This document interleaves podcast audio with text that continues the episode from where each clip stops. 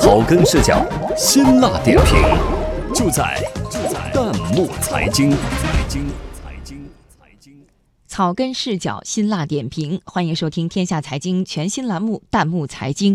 本期话题：茅台的空酒瓶一个能卖四五百元，背后有怎样的逻辑？有请本期编辑刘楠。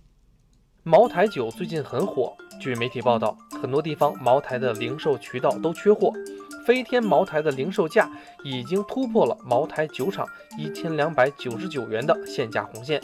与此同时，茅台酒的酒瓶也跟着火爆起来。十五年、三十年的年份老酒，空瓶子就可以卖出四五百块钱的回收价。关于这些空瓶子的去向，网友木子说的精辟，这就是旧瓶装新酒，真瓶装假酒。这个说法也得到了业内人士的认同。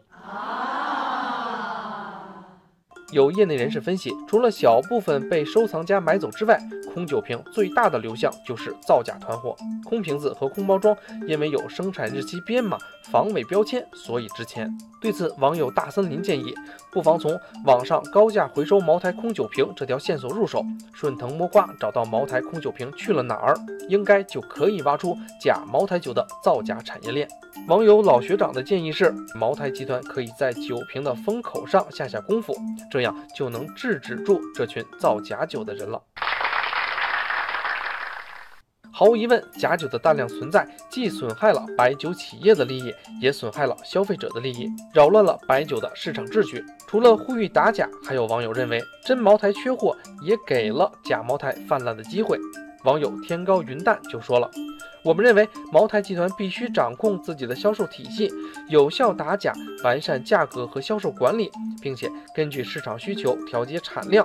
监管部门也要加大监管，严惩制假售假行为，这样才有望减少假茅台酒的出现，茅台酒空酒瓶回收热自然也会随之降温。